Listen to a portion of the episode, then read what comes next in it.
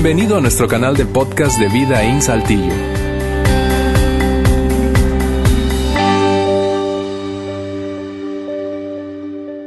Bien, muy buenas tardes a todos. Qué gusto verlos hoy. Gracias por estar con nosotros en esta última parte de nuestra serie, Oraciones con Letras Rojas. Hemos estado viendo cuatro diferentes oraciones. Hoy veremos el último de Jesús y, este, y estamos aterrizando sus oraciones para ver algo eh, muy práctico cada semana en nuestras vidas y hoy va a ser igual. Incluso hoy termino, vamos a aterrizar una oración que hizo Jesús en algo muy práctico para nosotros como iglesia.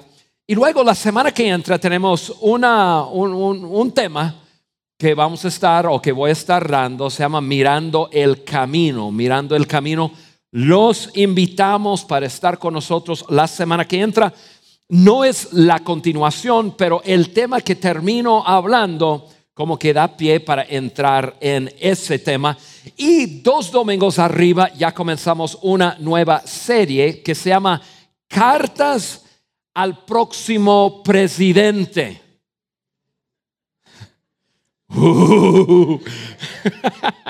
Para la gente que nos acompaña de diferentes partes, aquí el primero de julio hay elecciones y, este, y, incluso en muchas partes de América Latina este año es un año de elecciones en, muchos países.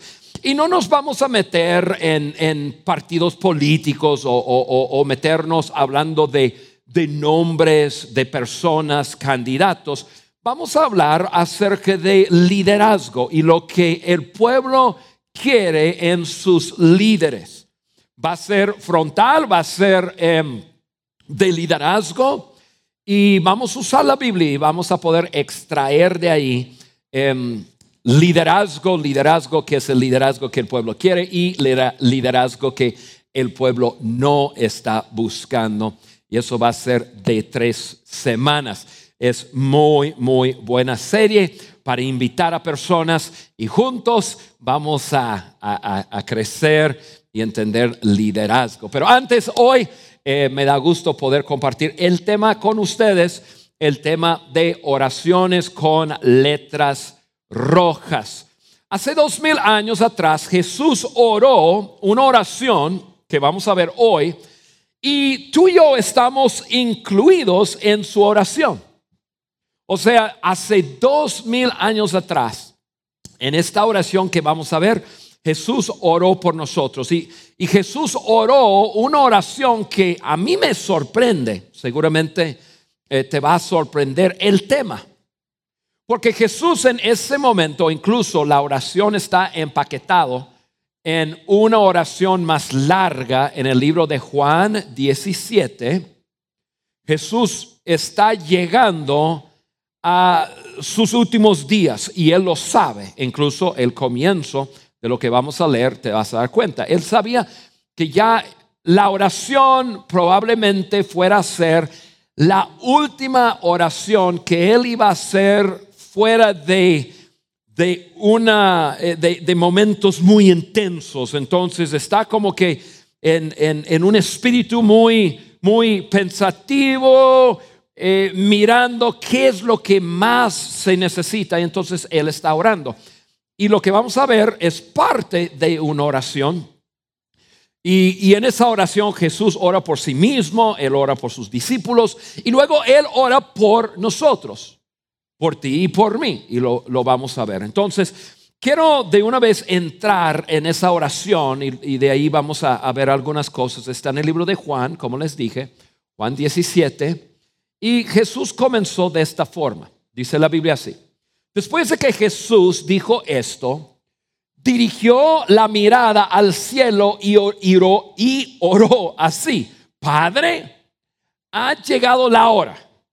Se comienza su oración, él sabiendo, ya mi hora ha llegado, días, horas me queda, así que Padre, quiero hablar contigo acerca de algunas cosas muy importantes. Quiero levantar delante de ti algunas peticiones importantes. Él continúa en versículo 11. ya no voy a estar por más tiempo en el mundo, pero ellos y ellos, él se refiere a los discípulos en ese momento, pero ellos están todavía en el mundo. Yo vuelvo a ti. Padre Santo, protégelos con el poder de tu nombre, el nombre que me diste, para que sean uno, lo mismo que nosotros. No sé cómo tú piensas, pero cuando cuando pienso en que Jesús está orando al final de su vida, está pensando en las cosas más importantes, comienza a orar por los discípulos en un mundo donde hay mucha persecución, donde hay mucha maldad. Y Jesús sabía la maldad fuera a crecer más y más y más. Un mundo en el cual, según Jesús, hay un diablo, hay, un personaje que, que, se llama Satanás, un ángel creado por Dios que se rebeló contra Dios, que está en la tierra y odia al ser humano. Con todo eso visto, Jesús no oró que, que los discípulos fueran guardados del pecado, de la maldad, de la persecución, del, de Satanás mismo, Jesús ora una oración para que sean uno. Yo me pongo a pensar, ese es el tema más importante, para que sean uno. Pero lo que, lo que Jesús sabía es que él no iba a estar más y poco a poco iba a haber cosas, acciones que molestarían a las personas. Que iba a haber diferencias de opiniones, gustos, opiniones. Y él no iba a estar presente para resolver el asunto. Si leen la Biblia, ven que cuando Jesús estuvo, cuando hubo fricción entre las personas y más entre los discípulos, Jesús podría resolverlo. Uno veía la cosa para acá, otro veía para, veía para acá y hubo enfrentamiento y Jesús podría resolver entre los discípulos sus opiniones, sus gustos, sus desgustos, lo que creían. Y ahora Jesús no iba a estar.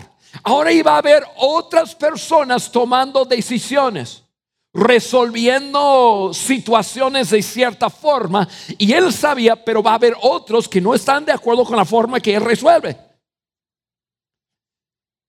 Va a haber, va a haber cambios en los estilos y en la forma que hacemos las cosas. De repente uno va a decir, hey, cuando cantamos, metemos el arpa. Y uno le parece súper fantástico y a otro, no. ¿Cómo van a meter una, un instrumento? No, yo me voy.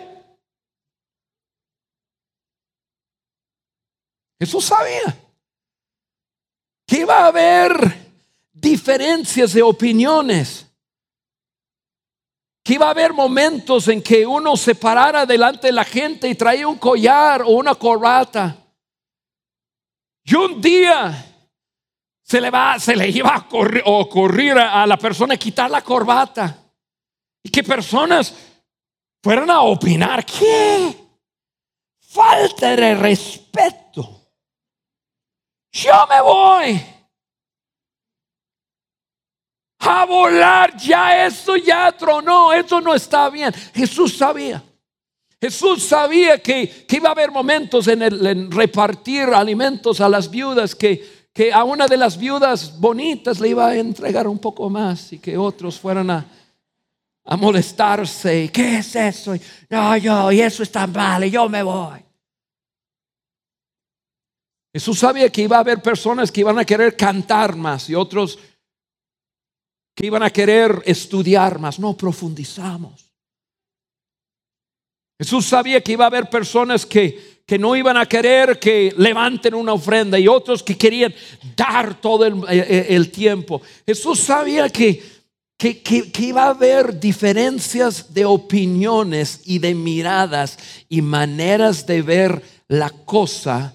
Y Jesús sabía que eso era la amenaza más grande a su pueblo.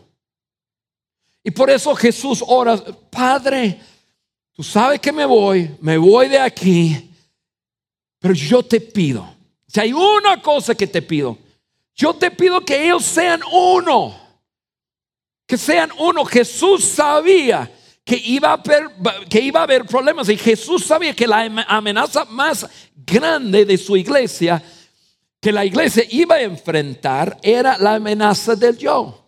Yo, que yo, yo, yo veo, pues yo creo, no, pues yo siento, no, pues yo quiero.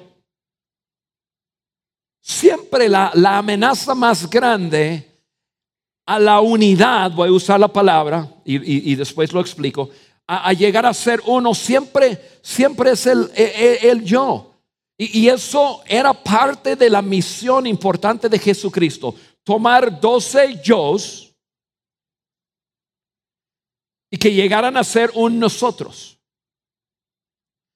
Y ahora no solamente iban a ser doce, ahora iban a ser cientos y, luego miles de personas y luego cientos de miles de personas y después millones de personas.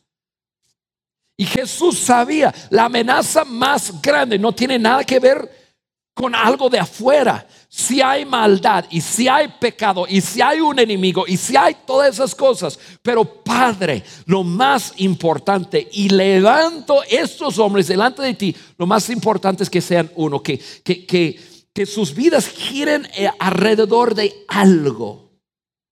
Y que no todo el mundo jale con sus opiniones y su manera de ver las cosas los seguidores de Jesucristo eran de diferentes culturas. Eran hombres con diferentes trasfondos y creencias. Algunos venían de, de, una, una creencia fuerte en la religión. Otros nada que ver con la religión. Diferentes culturas diferentes trasfondos y diferentes maneras de pensar y creer. Y Jesús quería unirlos alrededor de una misión. Y quiero hacer énfasis en esto. Jesús quería que fueran uno. Eso significa, quiero que, se enfoquen unos en, una misión. Eso es lo que, lo que quería Jesús que esa misión, Jesús lo tenía claro, lo más difícil no va a ser algo de afuera, lo más difícil va a ser que 12 yo llega a ser un nosotros, todos girando y todos jalando hacia una misión. Y es siempre así. El obstáculo principal para lograr ser un nosotros, un grupo unido, siempre es el yo. Yo siento, yo veo, yo creo, yo quiero. Somos yo céntricos. No, dije egocéntricos. No les estoy diciendo egocéntricos. Estoy diciendo que somos yo céntricos. O sea, todos vemos la vida a través de nuestra lente, todos vemos la vida a través de nuestras experiencias, de, de, nuestras necesidades, todos vemos, todos vemos la vida a través de, nuestro lente entonces todos tenemos grandes y fuertes opiniones acerca de, cómo se debe hacer las cosas, ¿verdad? Así debe de ser. Y somos enfáticos. Y Jesús lo sabía, sabía, Jesús sabía que iba a haber personas que él quería que se reuniera alrededor de una misión. Pero iban a ser personas diferentes, con diferentes trasfondos, con diferentes creencias, con, con diferentes maneras de ver la vida. Entonces Jesús oró, Padre, que sean uno. Seguimos leyendo su oración. Versículo 20, él dice, no ruego solo por estos, los doce. Entonces, imagínense conmigo, Jesús está orando, primero habla que, que los doce sean uno, y luego continúa su oración letra roja, y dice así, no ruego que solo por estos, ruego también por los que han de creer en mí. Ahí estamos nosotros. Ahí está Juan Merica. Padre, no solamente estos doce, pero de estos doce va a haber multitud y luego multitudes y luego miles y millones de personas que van a creer en mí. Y ahora, Padre, te estoy pidiendo por aquellos que creen en mí. Creen en mí por el mensaje de ellos. Para que todos sean uno.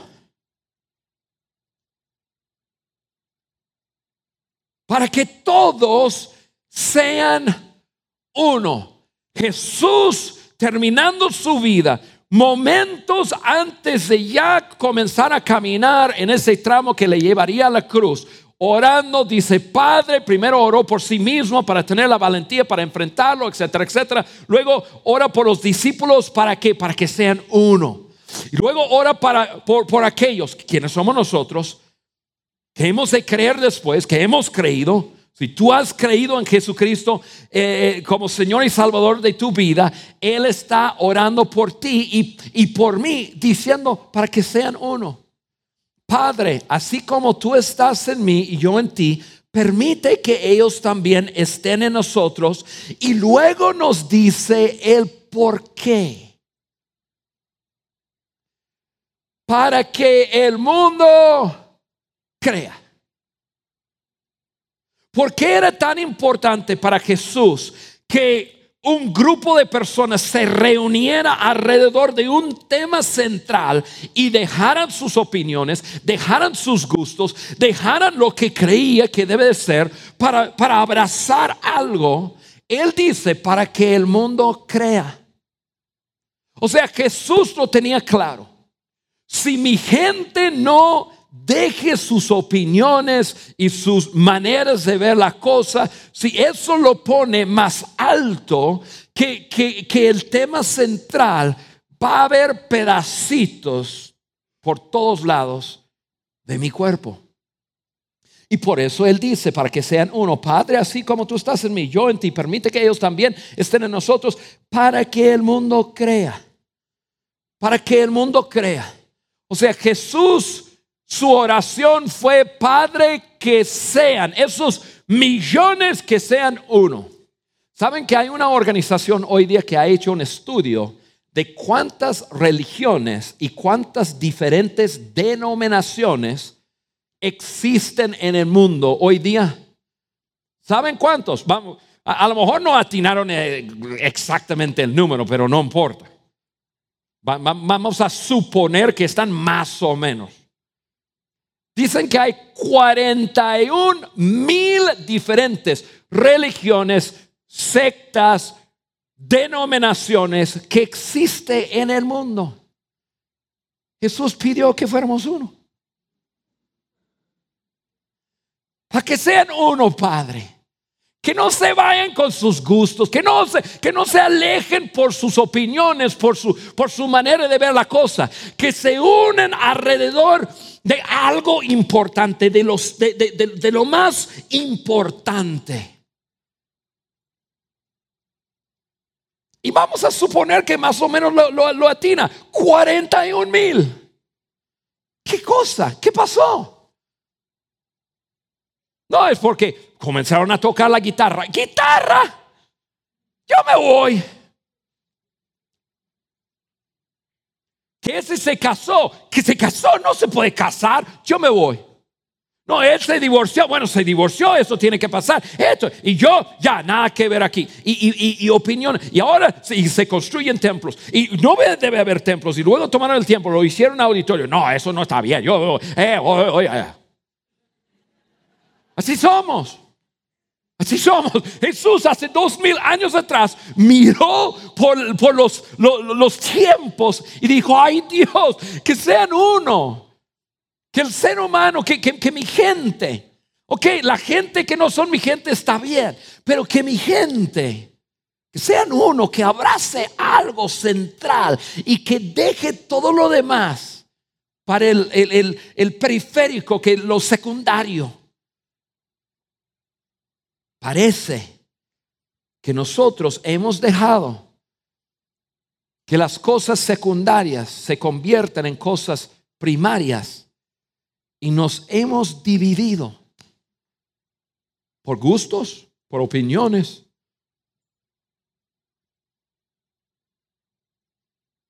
por maneras de ver la cosa. Y Jesús sabía el obstáculo número uno para que el mundo crea va a ser mi iglesia. Y si mi iglesia decide ser uno. Por eso Jesús estaba orando así. Padre, que sean uno. Y, y, leyendo su oración, yo llego a una de tres conclusiones con eso. Número uno, Jesús no sabía orar. Número dos, el Señor, el Padre, no le pelaba nada. O nuestras acciones han invalidado la oración de Jesucristo. Uno de los tres. O Jesús no tenía idea cómo orar porque no, no funcionó. O el Padre no le estaba escuchando. O nuestras acciones han invalidado la oración que hizo Jesucristo. Que si Él dijo, Padre, que sean uno, y si somos 41 mil, algo no está jalando. Algo no está funcionando aquí. Entonces, ¿qué es? ¿Qué es? ¿Qué es? Bueno, yo, yo, creo que tú estás de acuerdo conmigo. Eh, yo creo que Jesús sabe orar. Y yo creo que Dios le escucha. Yo creo que muy probablemente, es muy probable que somos nosotros. Que en vez de unirnos y abrazar algo central, nosotros mejor estamos mirando la cosa a través de nuestra lente y a mí no me parece, así que yo no me involucro. Yo a mí me parece que debe ser así y si no es así, no cuentan conmigo. Jesús dijo, esa es, esa es la, la amenaza más grande de la iglesia. Ahora, amigos, yo no hallo hasta, hasta hoy, no hallo cómo arreglar este asunto en todo el mundo. Yo ni siquiera hallo cómo resolver esto en México. Yo no hallo cómo resolver eso en Saltillo. Lo único que yo encuentro es poder hablarlo contigo y conmigo aquí, porque aquí estamos en Videín. Aquí estamos. O sea, no podemos controlar las acciones y actitudes de otros, pero sí podemos mirarlo y decidir, bueno, entre nosotros nos vamos a alinear. Entre nosotros vamos a alinear. ¿Por qué? Porque lo más importante no es lo que Juan piensa, no, lo que es, no es lo que otros piensan, no, no, no es que, que, que, que uno tenga más razón que otro. Es, lo más importante es para que el mundo crea es lo más importante. Para que el mundo crea que tú me has enviado. Eso es lo importante. Lo importante es que a través de nosotros el mundo pueda ver un reflejo correcto, atinado de, de, de su Padre. Amigos, está muy padre la música. Ale habló de la música, chido, chévere, que pero la música no va a hacer que la gente crea. Está muy bien la prédica, estoy predicando contigo, y la prédica no va a hacer que la gente crea. Nuestra teología no va a hacer que la gente crea. Nuestros ambientes tan chidos y que sea, no va a hacer que la gente crea. Jesús dijo que sean uno, uno, uno, Padre, que sean uno para que el mundo crea. O sea, cuando dejamos de confundir, el mundo va a tener oportunidad de realmente mirar. Yo la semana, los últimos 10 días estuve en, Haití y Cuba. Y, tuve la, la, oportunidad de hablar con varias personas precisamente de eso. Una, me acuerdo de una mujer, una cubana, eh, yo estaba con un amigo mío, su esposa, y luego hablando con esa mujer, incluso estuvimos en su casa, y le preguntamos, ¿y usted, usted cree en Dios? Y ella así muy amablemente, mira, les digo con mucho respeto, les digo la verdad. Yo tengo amigos cubanos aquí. pues les digo la verdad. Eh, y comenzó a dar un discurso tremendo de esto y del otro. Y todo tenía que ver con, entre comillas, la iglesia, que uno jaló para acá, otro hizo algo que no debe y qué sé yo y esto y lo otro. Y yo decidí ya, eso no es para mí. O sea, otra vez, otra historia, una persona queriendo ver, pero no, no puede ver. Porque hay pedacitos de nosotros, todos reflejando algo diferente. Es como esto, es como esto. Es como esto, traje, traje un, un, espejo, es un espejo roto. Un espejo roto no refleja correctamente una imagen. O sea, tú lo ves y en un pedacito refleja así, en otro refleja acá. Entonces tú, tú, tratas de ver en un, en un espejo roto y ves todos pedacitos. Entonces la imagen que tú ves es distorsionada. ¿Por qué? Porque está roto, hay demasiados pedacitos. No es no es uno. ¿Te das cuenta? Si no es uno, entonces se distorsiona. Y eso estaba diciendo Jesús, Padre, que sean uno. Que cuando vean mi iglesia, vean un reflejo correcto de mi Padre, porque son uno. Hay diferencias, claro que sí. Hay opiniones, claro que sí. Hay gustos, claro que sí. Pero, pero mi gente van a poner todo eso al lado y van a jalar juntos. Van a ser un nosotros alrededor de una sola cosa. Eso era su oración. Cuando no es así, y ahora nosotros, Videín, cuando no somos uno en cuanto a nuestro propósito, no reflejamos correctamente a nuestra comunidad y fuera de nuestra comunidad quién es verdaderamente nuestro Padre. Esa es su oración. Su oración es que, que, que tú y yo Seamos uno, está roto de todas formas.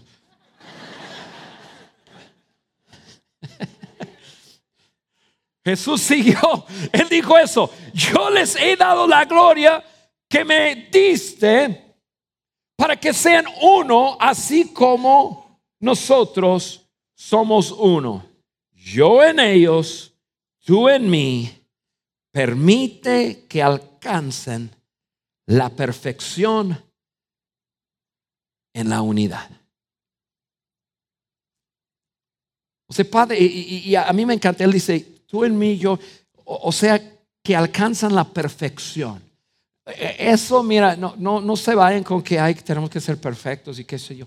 Mira, lo que Jesús está hablando, es que Padre, hay una misión. Yo he hecho todo lo posible para que esos doce dejen de ser yo y comienzan a ser unos nosotros y se unan conmigo en esa misión. Y ahora, Padre, te estoy pidiendo por miles y millones de personas que, dejen sus gustos y todo eso y, que abracen la misión. La misión.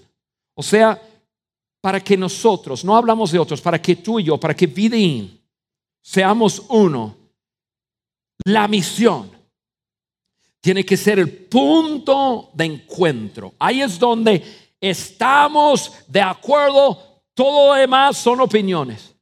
Porque créeme, aquí tenemos un montón de opiniones, tenemos un montón de gustos. Yo tengo un montón de gustos, opiniones, maneras de ver la cosa. Pero todo eso lo pongo al lado para abrazar contigo la misión. Eh, pensamos en eso. Aquí hay un letrero. Un letrero que vemos, déjame ver porque ahí está. Un letrero que vemos mucho en muchos lugares. y el letrero dice punto de reunión. O, en otros punto de encuentro.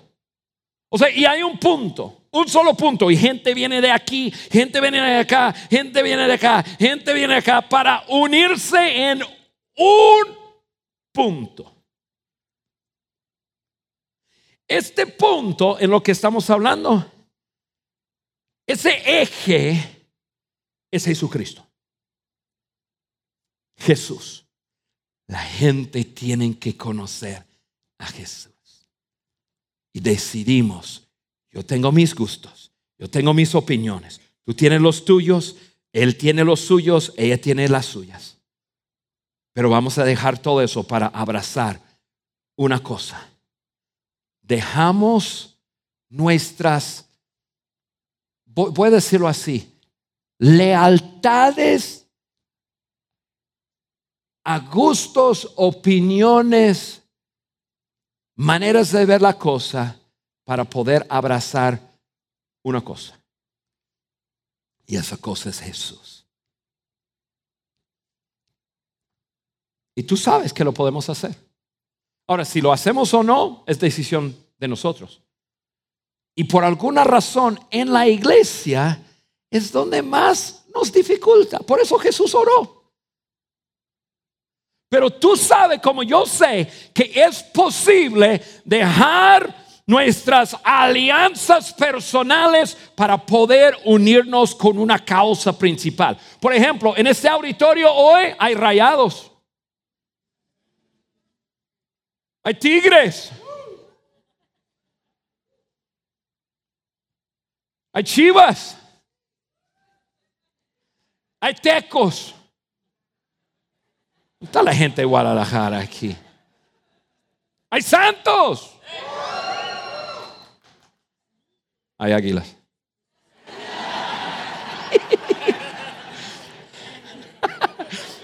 Estoy bromeando. O sea, todo aquí en este lugar hay alianzas por todos lados. Pero te digo una cosa, en dos semanas todos nosotros, así que yo soy chiva, yo soy teco, yo soy rayado, no, yo soy tigre, yo soy águila, yo soy esto, yo soy el otro, que todo, cosas que nos divide en dos semanas, hay algo que nos va a unir a todos. El tri. Y van a hacer sus fiestas y van a ser las 12 de la mañana y van a estar ahí. ¡Eh, México, México, ¿Y qué pasó con Chivas, con, con América?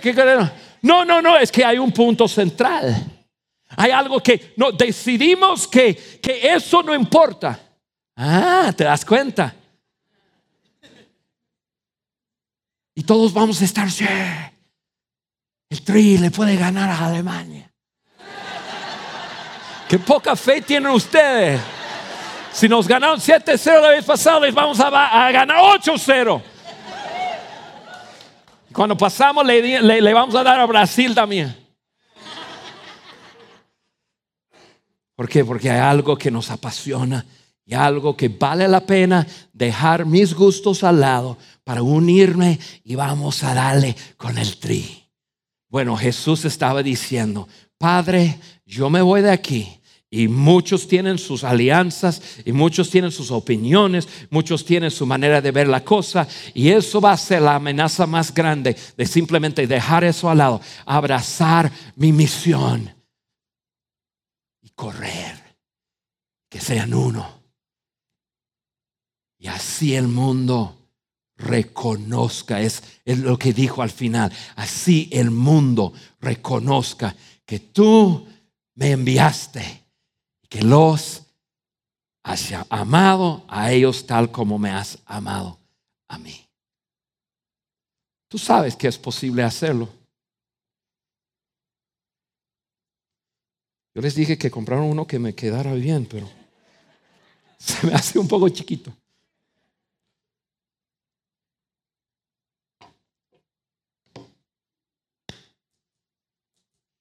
Entonces, si el mundo lo puede hacer para fútbol, Tú y yo no podemos hacerlo para lo más importante que existe sobre la faz de la tierra. Oye, piénsalo bien conmigo. Si tú y yo realmente creemos que conocer a Cristo es un asunto de vida y de muerte. Y la decisión que uno toma mientras vive aquí en el mundo determina cómo pasa la eternidad. Dios mío, mis opiniones no cuentan, mis gustos no cuentan, lo que yo, como yo veo la cosa, no cuenta. Lo único que cuenta es la misión de mi Jesús. Y todo lo demás, todo lo demás tiene que ser secundario, todo, todo, todo. Entonces, vida, yo no puedo con, otras iglesias, yo no, yo, no, yo no puedo con, con, lo que pasa en el mundo entero, pero, pero vida, quiero terminar hoy y simplemente aterrizarlo y, y pedirnos. Dejar opiniones, dejar gustos, dejar maneras de ver la cosa y pensar en otros y decidir, me uno a la causa. Entonces los dejo dos cosas, dos cosas prácticas para mantenernos unidos. Primera cosa, mantenernos enfocados en nuestra misión. Mantenernos enfocados en la misión. Y, nuestra misión es muy clara.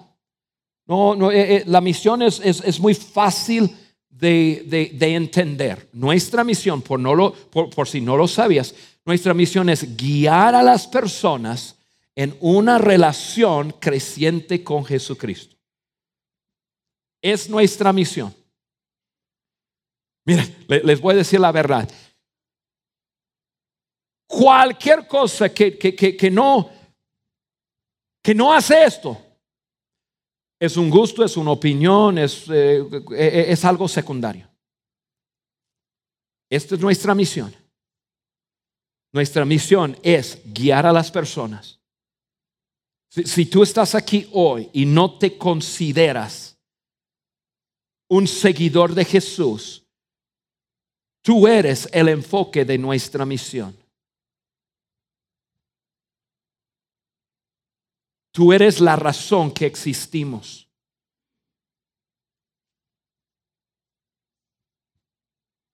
Porque nosotros creemos que lo más importante, no estoy hablando de religión, la religión ha estado en este mundo por miles de años y confunde.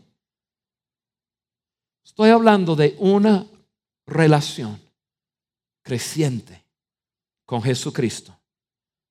Si tú no lo tienes, tú eres, con mucho respeto, tú eres la razón que existimos. Cuando yo fundé esta iglesia hace, no sé, 13 años atrás,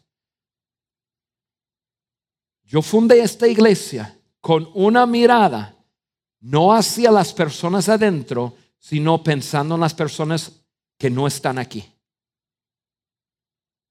Quiero ser muy claro, muy claro. Porque mi misión como, como hombre, como persona, es movilizar a las personas que ya tienen esa relación para ayudar a los que no tienen la relación es movilizarlos. Y definitivamente buscaremos cómo ayudarte sobre la marcha, te ayudamos a crecer, te ayudamos en su matrimonio. Tenemos diferentes ambientes, pero tú no eres el enfoque de esta congregación. Si tú estás buscando que te cuiden, necesitas buscar otro lugar.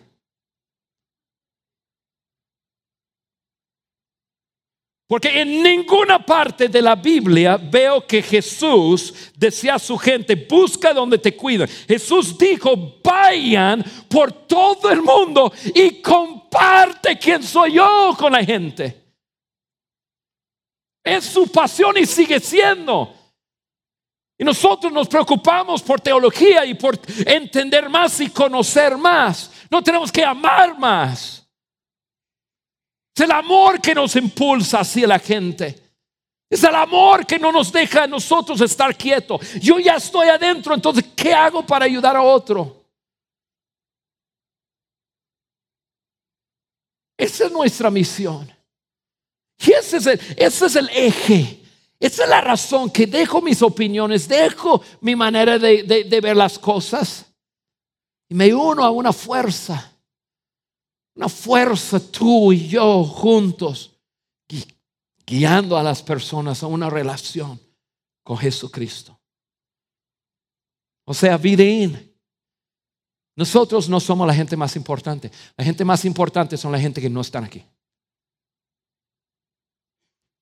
todo lo que hacemos y todo lo que pensamos y todo lo que damos y todo, y, todo el tiempo que, que damos debe de ser dedicado a eso. La segunda cosa práctica para ayudarnos es simplemente prestar atención a las cosas que no nos molesten. Porque hay cosas aquí en Vidín que te va a molestar. Si, si no has encontrado algo que te moleste, tú eres muy nuevo. Hoy es tu primer día y a lo mejor ya te molesté. Somos un grupo de personas. Va a haber decisiones que no te parece, va a haber sonido que no te parece, va a haber aire que no te parece, va a haber ambientes que no te parece, va a haber maneras de expresar cosas que no te parece. Todos los domingos yo tengo una lista de cosas que me molestan. Pero yo me tengo que hacer la siguiente pregunta. Quiero que hagas la siguiente pregunta también, porque es importante identificar por qué te molestan esas cosas. Si te molestan porque tú crees que impide a una persona nueva a poder conocer a Cristo, Dios mío, lo cambiamos ya.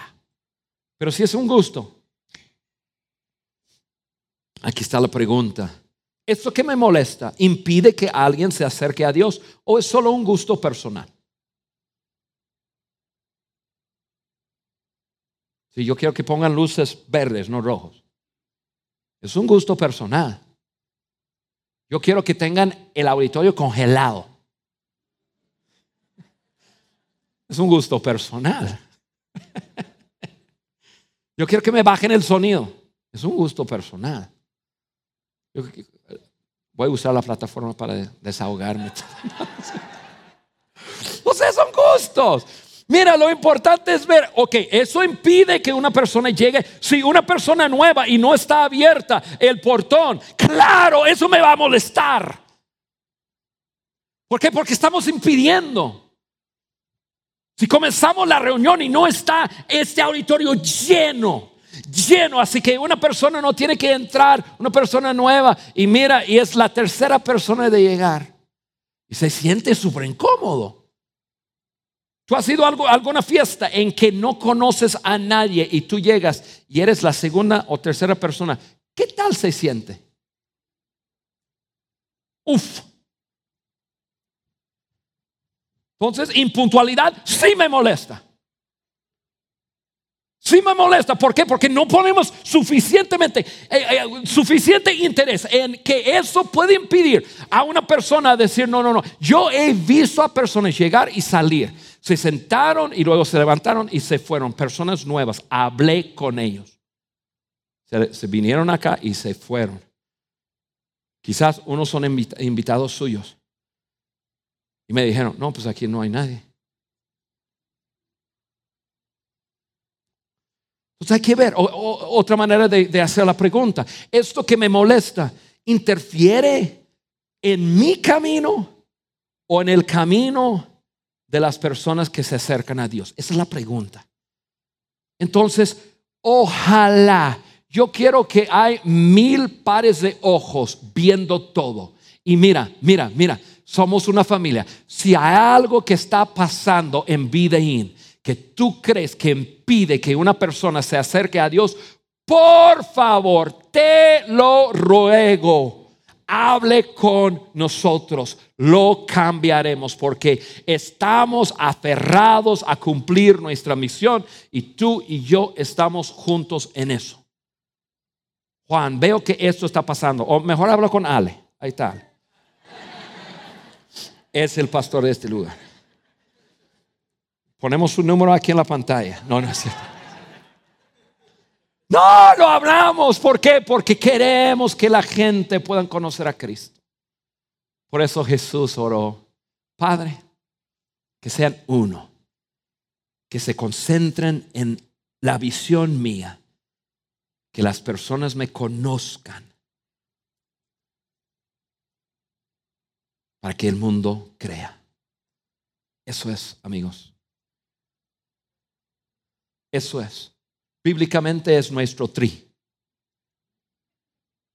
Dejamos todo lo demás y abrazamos la misión de nuestro Padre y Jesús.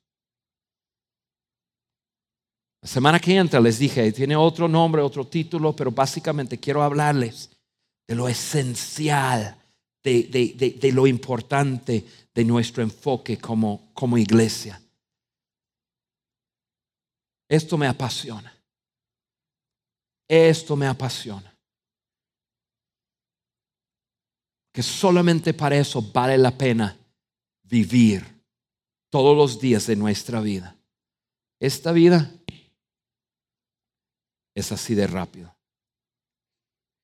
Vale la pena vivir abrazado en algo que realmente valga. Y eso es Jesucristo. Oramos. Padre, gracias por el privilegio de compartir con mis amigos esta oración de Jesús. Señor, no, tú sabes, no, no hay, no podemos controlar la iglesia en todo el mundo, pero nosotros sí. Entre nosotros puede ser que seamos uno. Yo te pido, Dios, que tú nos ayudes a dejar a nuestros gustos, nuestra manera de ver las cosas, cosas que no son importantes, para poder abrazar a Jesús y el mensaje que Jesús nos da y vivir y esforzarnos y sudar y sangrar, dando todo por Él y que la gente pueda creer en Él. En el nombre de Jesús. Amén. Gracias por haber escuchado este podcast de Vida en Saltillo. Si deseas escuchar estos mensajes en vivo, te invitamos a que nos acompañes todos los domingos a nuestro auditorio.